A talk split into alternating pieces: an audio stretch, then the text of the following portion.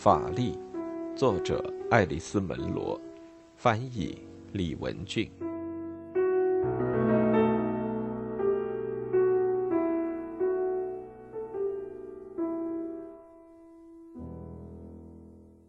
窗台上的苍蝇。他坐在自己家里阳光起居室威尔夫过去坐惯的老躺椅上，他不想睡着。那是秋日一个晴朗的下午，事实上是格雷杯日。据说他是应该去参加一个百餐宴，并在电视上观看比赛的。他在最后的时刻找了个借口。人们现在都逐渐习惯于他的这种做法了，不过有些人仍然在说：“真为他担心呢。”可他有时候又会表现出旧时的习惯和需要。不由自主的要充当团体生活的中心，因此他们就又暂时不去为他担心了。他的几个孩子说，他们希望他没有沉溺到生活在过去之中。不过，他所相信自己正在做的，以及如果他能抽出时间的话，他希望要做的，不是生活在过去之中，而是将他的帷幕拉开，以便能好好的看个明白。当他发现自己在进入另一个房间的时候，他不相信他是睡着了的。阳光起居室，他身后那个明亮的房间已经萎缩成为一个阴暗的过厅。旅馆的钥匙是插在房间的门上的，他相信钥匙经常就是这样插着，虽然在他自己的生活里倒是没有遇到过这样的情况。这是一个很寒酸的地方，是让寒酸的旅人居住的寒酸地方。就天花板上有一盏灯，一根杆子悬吊着，上面挂着几只铁丝缠成的衣架，有一块布帘，上面有粉红与黄色的花饰，拉上便可以把挂着的衣服遮挡住。用这块花布的本意，也许是想让房间有点乐观，甚至是快活的色调，但不知为什么，效果却适得其反。奥利那么突然和沉重的躺到床上去，使得弹簧发出了一阵哀鸣。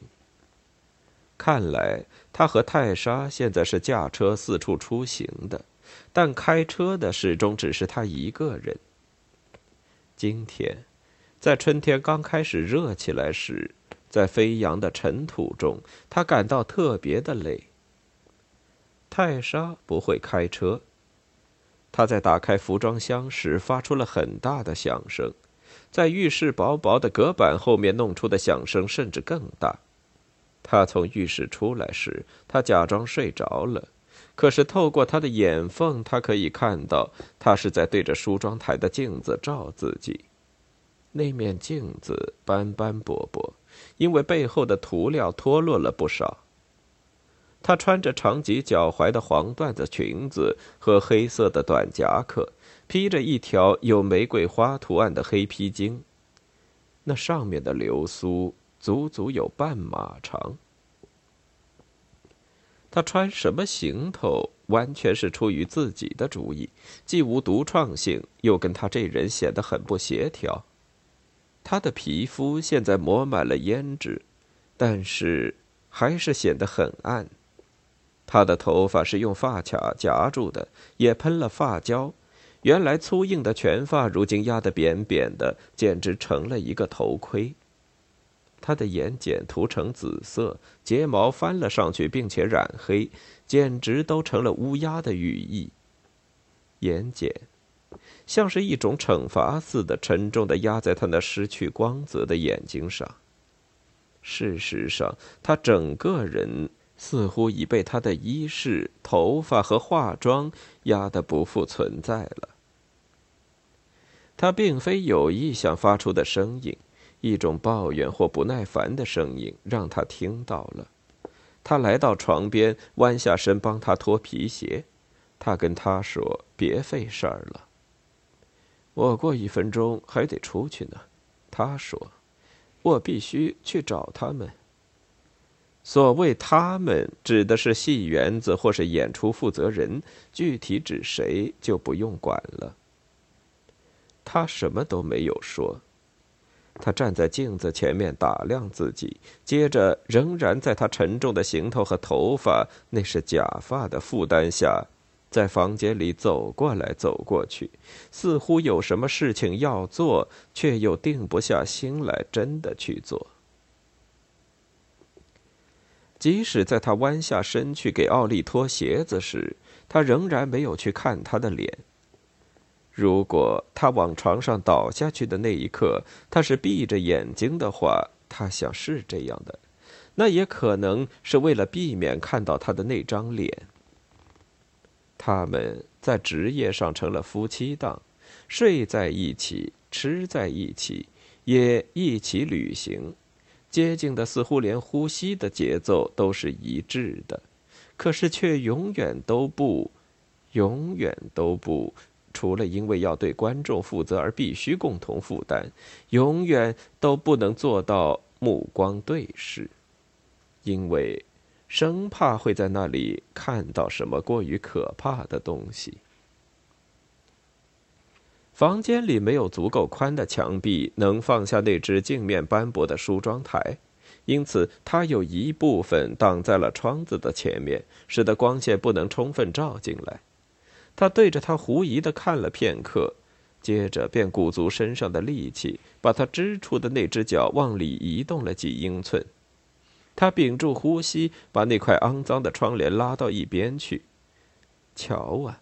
在窗台镜里面的一个角落里，通常被窗帘和梳妆台挡住的那儿，竟有一小堆死苍蝇。不久前，在这个房间住过的某个人，为了打发时光，曾打死了这些苍蝇，并且把所有这些小尸体收集拢来，找到了这个地方来将之藏起。他们整整齐齐地堆成了一个金字塔，不过并不算压得太实。他见到后喊出了声音，倒并不是因为厌恶或害怕，而是因为感到惊讶。你也可以说是出于喜悦。哦哦哦！这些苍蝇使他感到愉悦，仿佛他们是宝石似的。把它们放到显微镜下，它们便会是一片蓝色、金色、绿宝石色的闪光和熠熠生辉的罗纱羽翼了。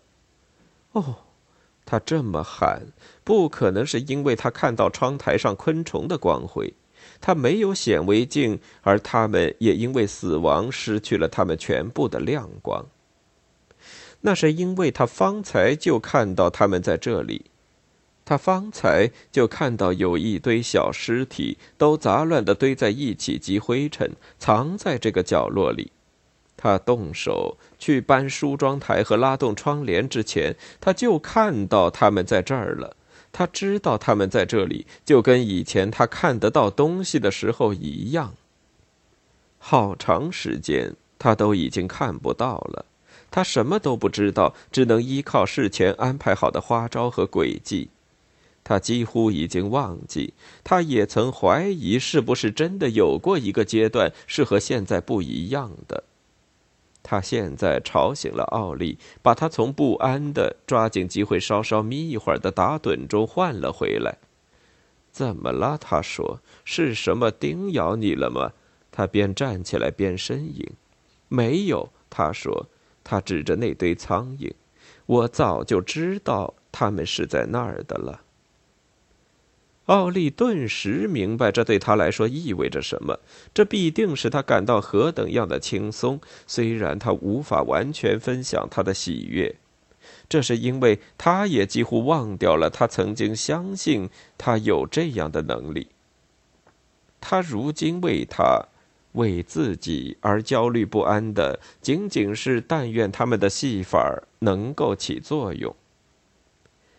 你什么时候知道的？在我照镜子的时候，在我对着镜子看的时候，我也说不清是什么时候了。他是那么快乐。他以前可从来也没有对自己的能力感到快乐或是不快乐过。他认为这是理所当然的。现在他的眼睛闪闪发光，似乎他已经把里面的沙子清洗出去了。他的声音也亮了，似乎嗓子被清皂洗涤过了。是的，是的，他说。他走过去，用双臂围住他的脖颈，把头贴在他的胸前，贴得这么紧，使得他胸前内侧口袋里的那些纸都发出了沙沙声。这是些见不得人的文件。他是从在这一带的某个小镇里遇到的一个人，一个医生那里得到的。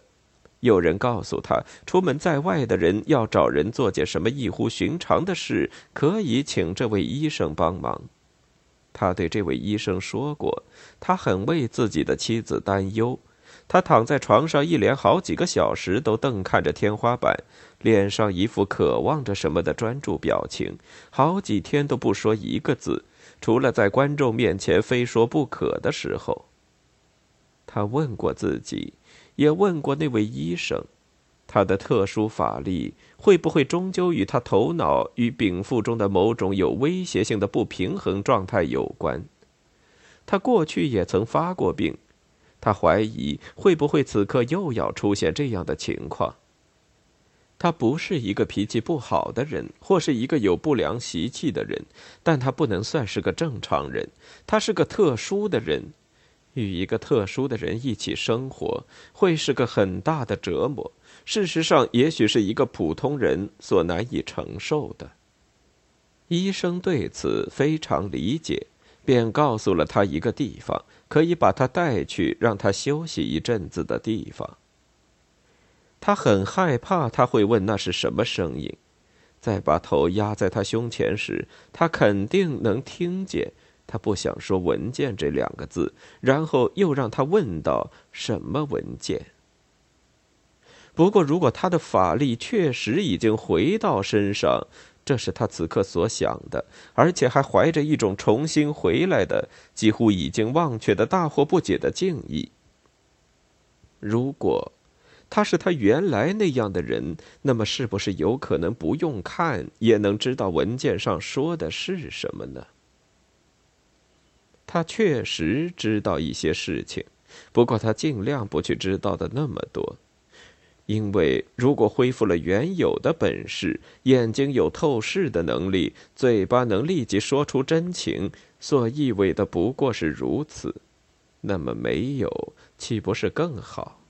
如果是他自己抛弃了这些本事，而不是他们离弃了他，那么他能不欢迎这样的变化吗？他们是可以去做别的一些事情的。他相信他们是能够过另外一种生活的。他告诉自己，他要尽快的把这些文件毁掉，他要忘掉这整个打算。他也是能够保持希望与尊严的。是的，是的。泰莎觉得所有的威胁都随着他面颊下面发出的轻轻的沙沙声而消逝了。得以赦免的感觉，使得周围的空气都明亮了起来，那么澄澈，那么有力量，使得南希觉得，在这种感觉的攻击之下，已知的未来就像肮脏的枯叶那样被击卷而去。可是，在那个时刻的深处，有某种不稳定的状态正在等待着。那是南希决心要不加理睬的，但是没有用。他觉察到自己已经在被牵引出来，从那两个人那里拉出来，回归到他自己的身上，仿佛是有个镇定与有决断力的人。会不会是威尔夫呢？在着手将他从那个有铁丝衣架和花窗帘的房间里牵领出来。